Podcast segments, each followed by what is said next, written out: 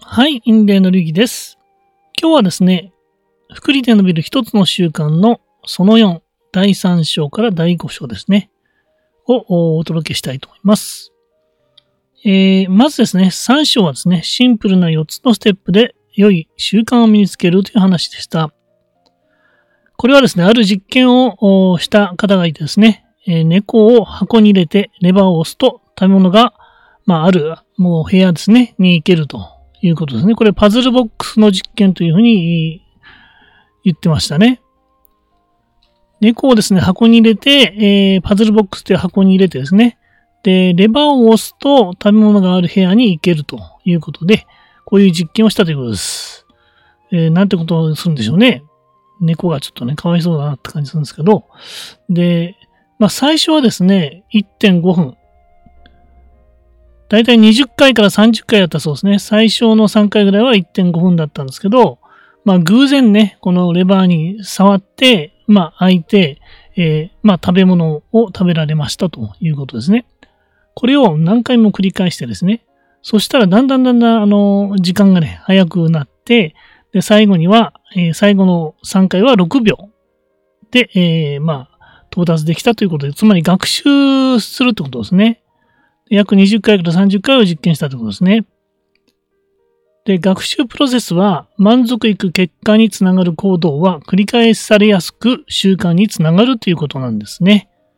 えー、つまり、こう、猫がたまたま、えー、こう、レバーに触れちゃってね。で、空いたと思ったらそこに食事があると。で、美味しかったみたいなね。これを報酬ですね。つまり、え満足いく結果です。あの、食事食べられて、あ美味しかったみたいなね。そうすると繰り返されやすく習慣につながるってことなんですね。でですね、脳が習慣を形成する理由っていうのがありました。最初は試行錯誤から始まるんですね。で、脳の神経レベルが高くなる。これはまあ、最初はですね、まあ、猫の例でですね、最初は一体こうな、なんだこの箱に閉じ込められちゃって困っちゃったらみたいなね。なんだなんだってこうやってですね。で、たまたまこう、触って、レバーに触ったら、あの、食事がある部屋に行けたということですね。で、その時って、脳の神経レベルね。これはまあ高くなるんですよ。こう、あれ？一体どこなんだ、どうしたんだ、どうしたんだ、みたいなね。で、えー、思考、失敗、学習、別の方法で思考。まあ、こういうふうな形でいくんですね。で、習慣形成されまして、で、今度はですね、習慣形成されると今度自動化の方に働いていくんですね。で、自動化ってのは脳の活動レベルが下がるわけです。これはもう、えー、まあ、無っていう本の紹介のがありましたよね。えー、要は無意識化。無意識の中にこう入れていくとこう自動化するんですね。で、人間はこう自動化するっていう、自動化して無意識の下に置いてしまえば、非常にこう節約できるわけですね。リソースを。っていうことですね。で、じゃあこんなね、あの、習慣化で無意識化してしまったら面白くないんじゃないかという疑問が出るんですけど、まあ習慣っていうのは自由を制限しないってことなんですね。で、自由を作り出しているということなんです。つまり自動化することによって、まあ、あの、脳のね、リソースあんまり食わないから、それで空いた時間でですね、新しいことができるわけです。新しい勉強したり、将来に対してのね、まあ、例えばオンラインビジネスに対しての勉強したりとかっていうのができるわけですね。自動化ね、してしまえば。で、習慣の働き方の科学というのがありましたね。これは、きっかけ、欲求、反応、報酬。で、習慣ループ。これは習慣のこのきっかけがあって、きっかけっていうのは、まあ、あの、猫の話にな りますけれども、きっかけは、なんか、あの、いろいろね、試行錯誤してたら、レバーにさまたま触っちゃったと。このきっかけがあって、で、欲求、で、食事食べたいなと。で、反応ね、反応して、そして報酬。あ、美味しかったみたいな。これが習慣ループになるわけですね。で、問題の解決。が解説の段階。目が覚めると。これはどういうことかと言いますと、目が覚めるで頭をはっきりさせたいと。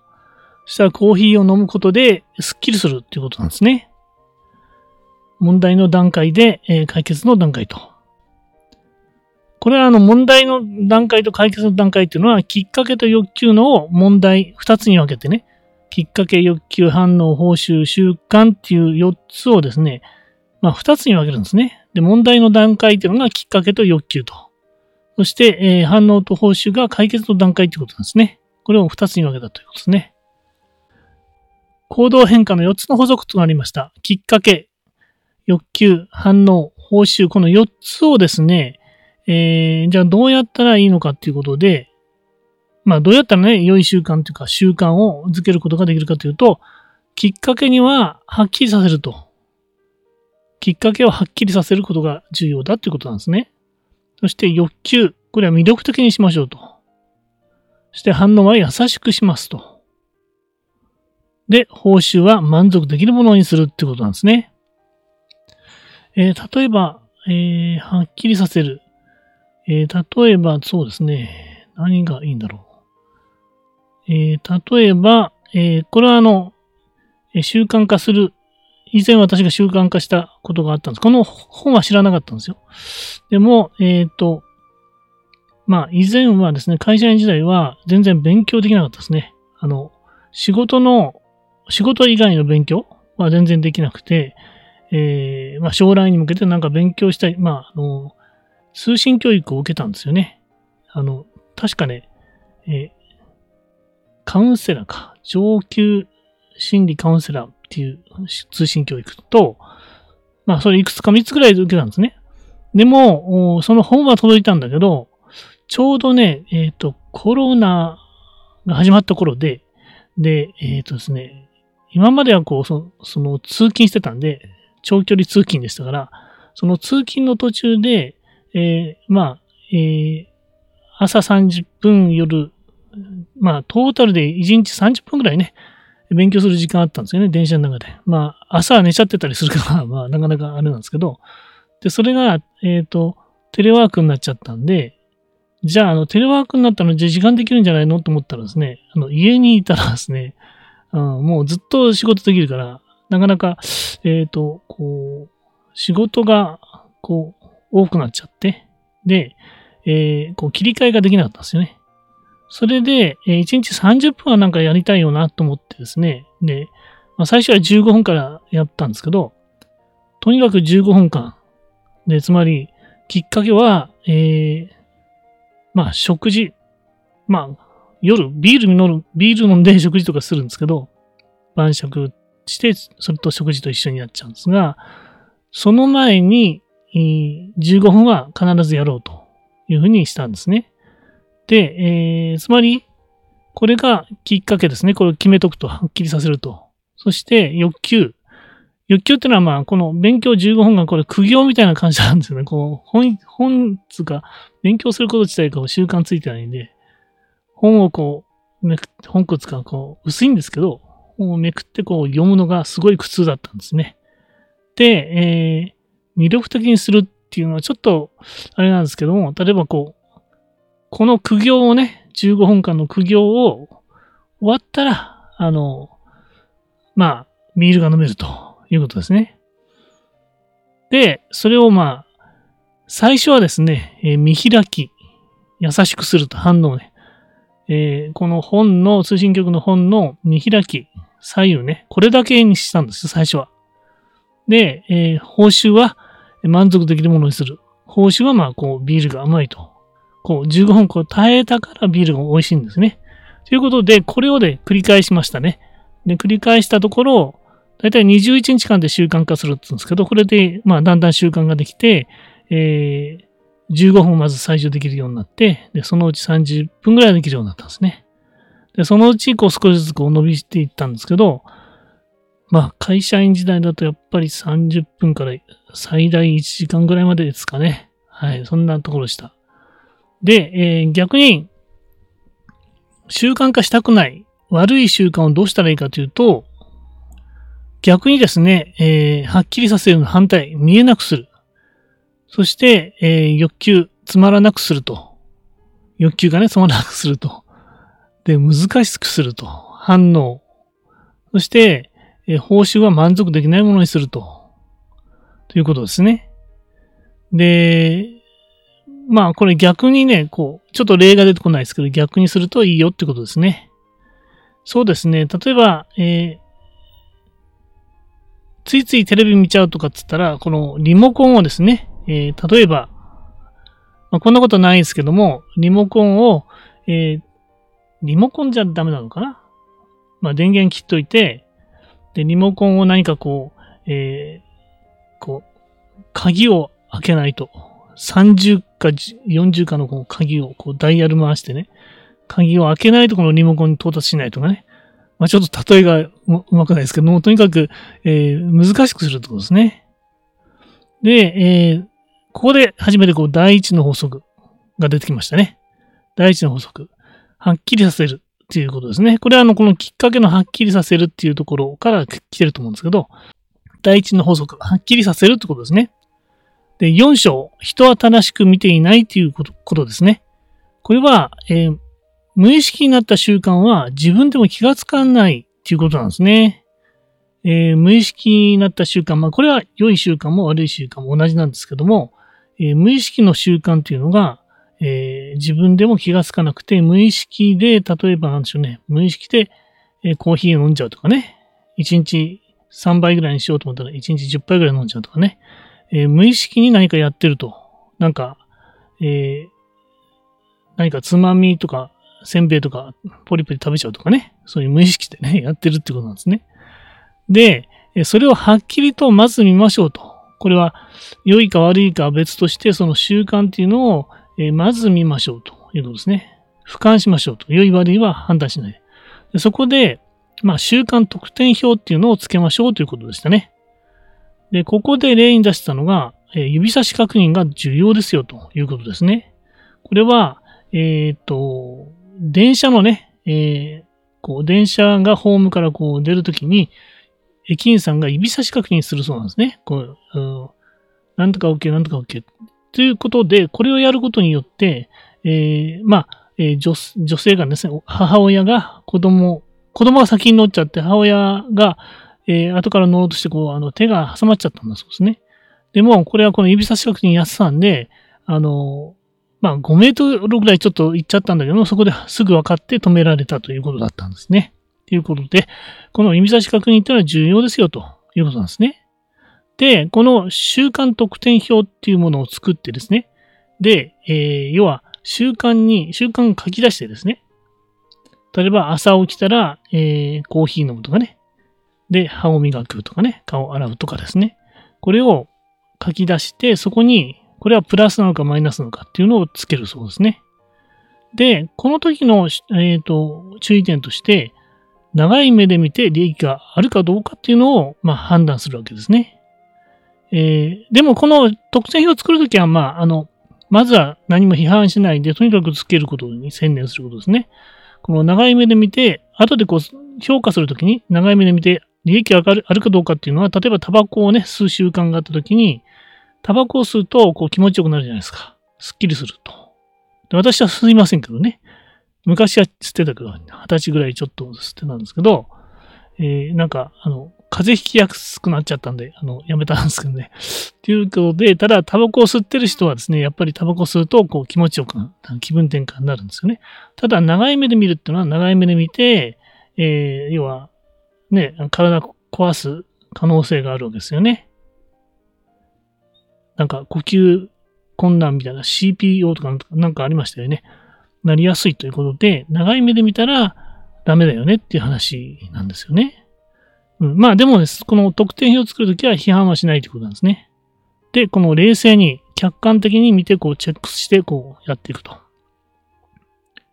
まあ、それでこのコードは何対タイプの人になるのに役立つかな。まあ、これはあの、アイデンティティの話しましたよね。アイデンティティベースの習慣と。つまり、えー、結果ベースの習慣ではなく、アイデンティティベースの習慣だよっていうとことで、その時になりたいタイプの人になることをこう、目標にする。アイデンティティを目標にすることが重要だということですよね。この行動は、習慣特定表に出したこのこのコードはね、なりたいタイプの人になるのに役立つかなと。そういうふうに、まあ、考える。後でこう評価してね、考えるわけですね。はい、そういうことです。で、えー、5章。5章はですね、新しい習慣を始める最善の方法というのができてきましたね。これは、えー、実験で、えー、まあ、何人か、こう、何十人かこう集めてですね、運動習慣についてのこの実験したそうなんですね。で、最初は記録のみ。運動習慣、こう何やったかみたいな。で、次に、2番目はモチベーション、効果の資料を見せたと。記録をしたと同時に、モチベーション効果の資料。この運動はどういうモチベーションに効果があるかみたいな資料を配布したんですね。で、3番目としては、モチベーションのこの効果の資料を読んだ上に、来週の計画を立てさせたということですね。そしたらですね、この1番記録のみと2モチベーションのグループは、えー、ずっとですね、こう2週間後を見たときに、週1回のえー、まあ、2週間じゃないな、その後のね、えー、その後の動向を見たら、えー、週1回以上の運動した人のグループっていうのが、1番と2番だと35%ぐらいなんですね。ところが、えー、3番、2プラス来週の計画やったところはですね、91%まで上がったということなんですね。これはどういうことかと言いますと、えー、明確な計画ですね。計画を立てることが重要ですよということなんですね。で、実行意図っていうのがありまして、X の状況になったら Y の反応をするということを、まあ、明確な結果を立てることが重要だということですね。で、次はですね、リドロ効果っていうのがあり、これは習慣の積み上げっていうのをやるといいよっていうことなんですね。この習慣の積み上げってどういうことかと言いますと、えー、例えば、朝起きたら、えー、コーヒーを飲む。で、その時に飲ん、コーヒー飲んだら1分間の瞑想をするってこう、紐付けるんですね。で、これを積み上げていくと、あの、習慣化が、あの、しやすくなるということだそうですね。はい。ということで、えー、まあ、まとめますとですね。まとめますと、福利で伸びる一つの習慣、その4、第3から5、5章ですね。3章、シンプルな4つのステップで良い習慣を見つけましょうということでしたね。えー、これはですね、えー、猫を箱に入れてレバーを押すとたものがあるよっていうパズルボックスの実験をしましたと。最初は1.5分だったんですけど、最後の頃は6秒になったと。約2、30回試験したんですね。で、学習プロセスっていうのは満足いく結果につながる行動は繰り返されやすく習慣につながりますよということなんですね。脳が習慣を形成する理由として、最初は試行錯誤から始まる。脳の神経レベルが高くなる。これはそうですね。えー、猫がね、このレバー、レバーを押したら、あの、開くなんてわからないから、こう試行錯誤なんですよね。で、その時って脳の神経レベルも大変なんですよ。神経レベルが高くなるわけですね。で、思考、失敗、学習、別の方法で思考、これをやっていることで、やっとこの習慣形成してくるということですね。えー、猫の実験で、最初は1.5分これはま試行錯誤のじ、まあ、時間というかですね、時期ですよね。そして最後の頃は6秒でできちゃったっていうから、まあほぼ無意識でできちゃったってことですよね。なので、この習慣形成は自動化につながりますよと。で、脳の活動レベルが下がるんですね。これで、えこれはもう無意識化してるってことなんですね。まあ、車にね、無意識であの運転できるように、最初はね、大変でしたよね。最初は右見て、左見てってやってましたよね。あの教習所で、え、免許を取った後はですね。でも今無意識になってますよね。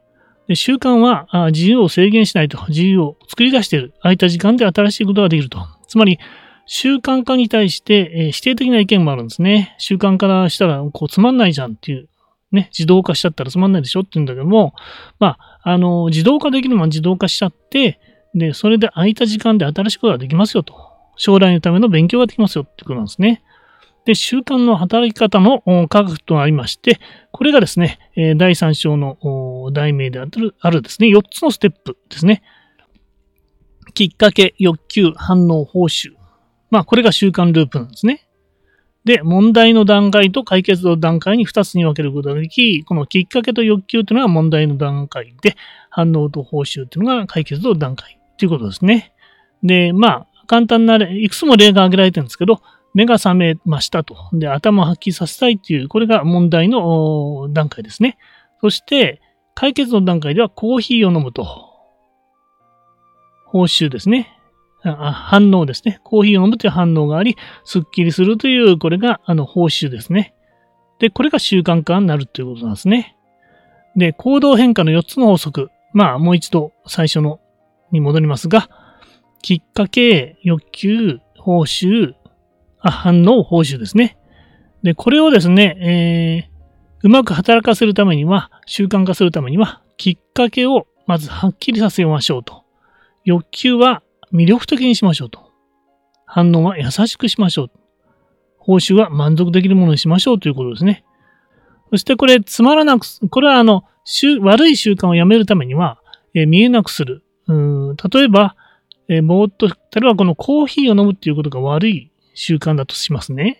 体に悪います。悪いからやめたいなっていうんでしたら、見えなくするっていうのは、例えばコーヒー自体をですね、えー、どっか遠くに起きて歩いて取りに行かないと、ないところに持ってっちゃうとかね。で、これをした、した方がいいですね。つまり、つまらなくすると。で、難しくする。難しくするんですね。で、えー、なんか、豆を引かなきゃいけないと。とかね。で、満足できないものにすると。で、もう、こう、なんか、えー、なんすか、まずいコーヒー豆をわざと買っておくとかね。で、というようなことをや るとですね、えー、まあ、あの、えー、防ぐことができると。悪い習慣をなくすことができますよってことですね。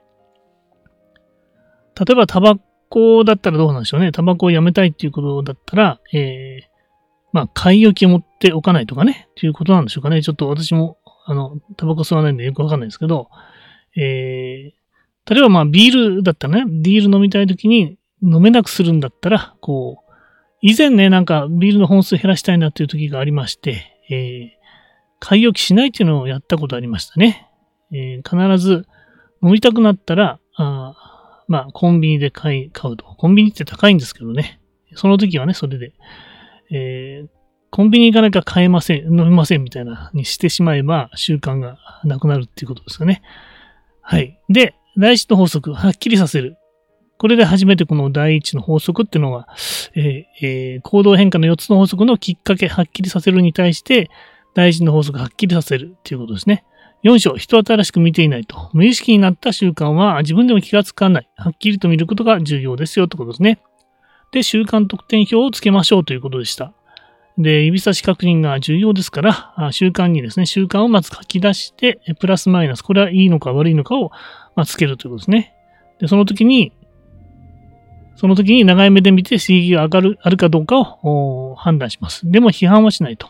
でこの行動はなりたいタイプの人になるのに役立つかなって、これはアイデンティティベースの習慣っていうのがありましたよね。で、5章、新しい習慣を始める最善の方法っていうんですね。これはですね、えー、まあ、明確な計画を立てるってことでしたね。で、理論効果、習慣の積み上げっていうのも重要ですので、えー、例えば朝起きたらコーヒー飲みますと。で、コーヒー飲んだら、えー、瞑想しますっていうふうにこう紐付けるといいですよってことでしたね。はい。以上ですね。はい。